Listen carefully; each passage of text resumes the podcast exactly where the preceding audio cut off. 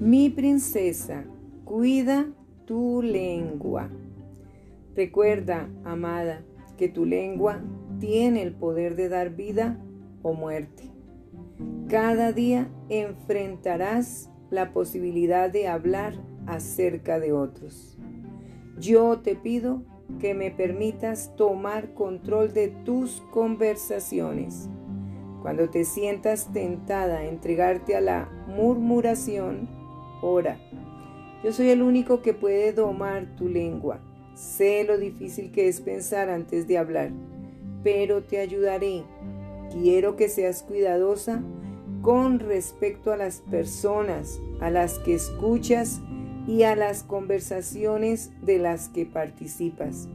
La relación social con las personas equivocadas y el tomar parte de conversaciones triviales o de rumores dañinos puede llevarte a perder amistades y costarte tu reputación. Yo estoy dispuesto a escuchar todo lo que te preocupa sobre otros. Así que habla conmigo primero y yo te daré palabras de sabiduría que te traigan gloria para edificar a los demás.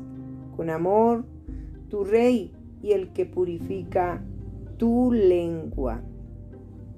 Escucha.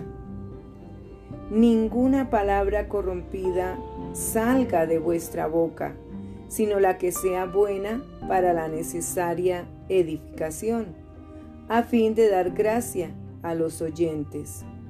Y no contristéis al Espíritu Santo de Dios, con el cual fuisteis sellados para el día de la redención.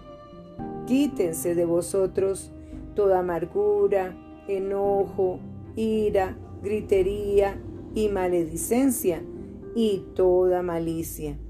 Antes, sed benignos unos con otros, misericordiosos, perdonándoos unos a otros, como Dios también os perdonó a vosotros en Cristo. Libro de Efesios, capítulo 4, versículo 29 al 32.